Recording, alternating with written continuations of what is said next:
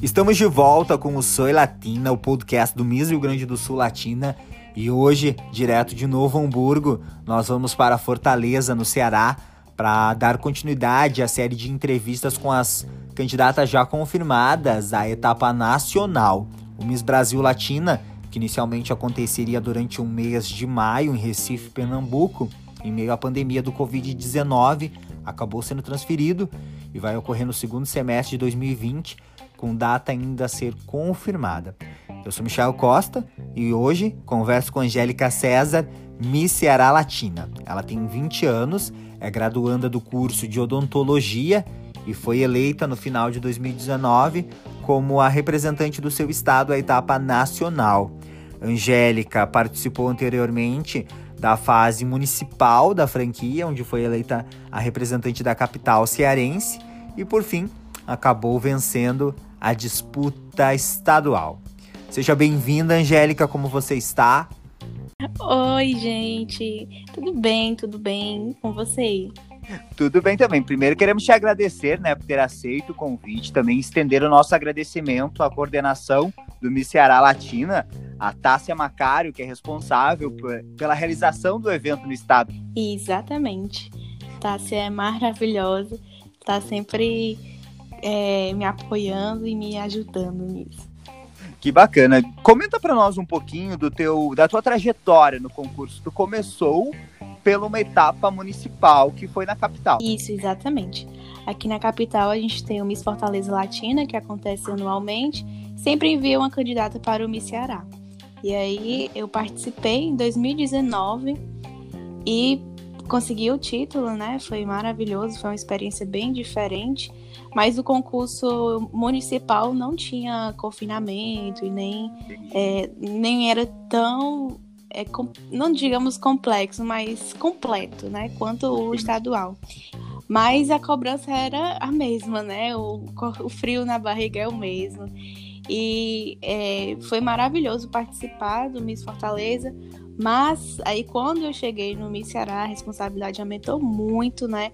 Eu me dei conta de que eu estava realmente representando um povo, porque você participar de um concurso relevando a sua própria faixa, onde você é a sua própria representante, é maravilhoso, mas você levar a faixa de um povo, de uma cidade, da minha capital, então foi a responsabilidade foi bem maior e foi muito bom, foi muito gratificante. Isso é muito bacana mesmo. E por falar em Fortaleza, essa também é uma, uma cidade com grande representatividade no estadual, né? Já teve várias meninas que chegaram à etapa nacional que têm origem em Fortaleza. Sim, com certeza. Inclusive a Amanda Salles, que uhum. me passou a faixa, ela era de Fortaleza, era da Olha capital. que bacana. E ela me inspirou bastante, né? E deu certo.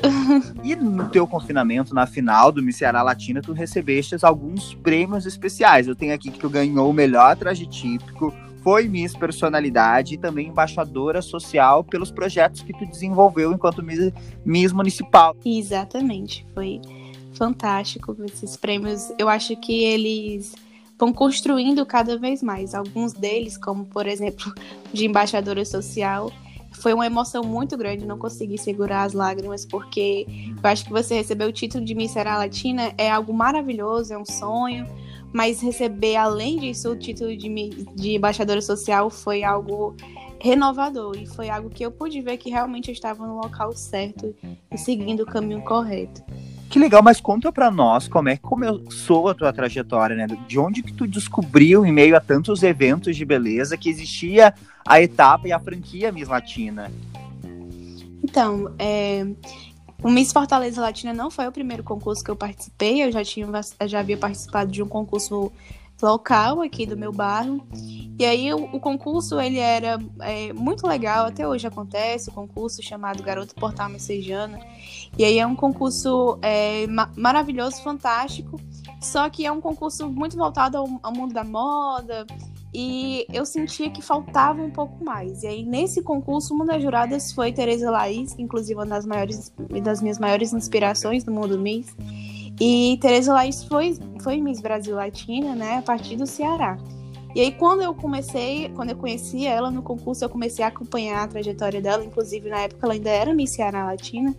E aí eu vi que ela acompanhei ela, a trajetória durante o concurso nacional, e aquilo me tocou muito. E eu via uma das maiores, uma das melhores imagens que resume tudo isso foi quando eu vi o traje típico dela. Eu não sabia que uma Miss ela tinha tanto esse dever de levar a cultura do seu povo. E quando eu via ela naquela figura representando inteiramente Ceará, eu, eu é isso que eu quero, é isso que eu quero. E eu sempre gostei, eu sempre gostei de estudar história, sempre gostei de participar de projetos sociais. Então, quando eu vi a trajetória da, da Teresa, eu pude conhecer melhor o que é realmente ser uma Miss. Né? Uma Miss não é apenas seguir é, por uma carreira da moda ou algo do tipo.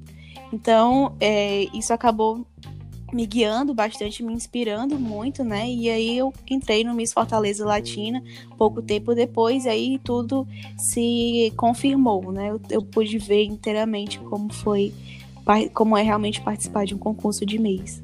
Que bacana.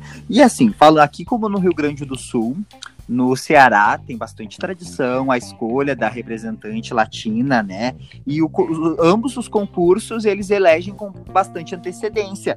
Tu acha que isso pode ser uh, desafiador no sentido que muitas vezes por tu ser eleita com bastante antecedência, tu tem que manter a energia até um nacional. Como é que tu está sentindo isso? Principalmente nessa situação atual que estamos em meio à pandemia do Covid-19. Sim, com certeza. Eu acho que quando a gente desce do palco, é, nós descemos com uma determinação, né? E se a gente pudesse, acho que no outro dia a gente já estava participando do Nacional e vamos. Uhum. Mas, é, e é difícil manter essa empolgação, né? Até porque é, um, é uma trajetória bem árdua, é uma trajetória bem difícil, então não dá para manter essa animação todos os dias. Mas assim como tudo que a gente faz na vida, não dá para manter essa animação, nem todos os dias nós estamos bem, mas tudo bem, né?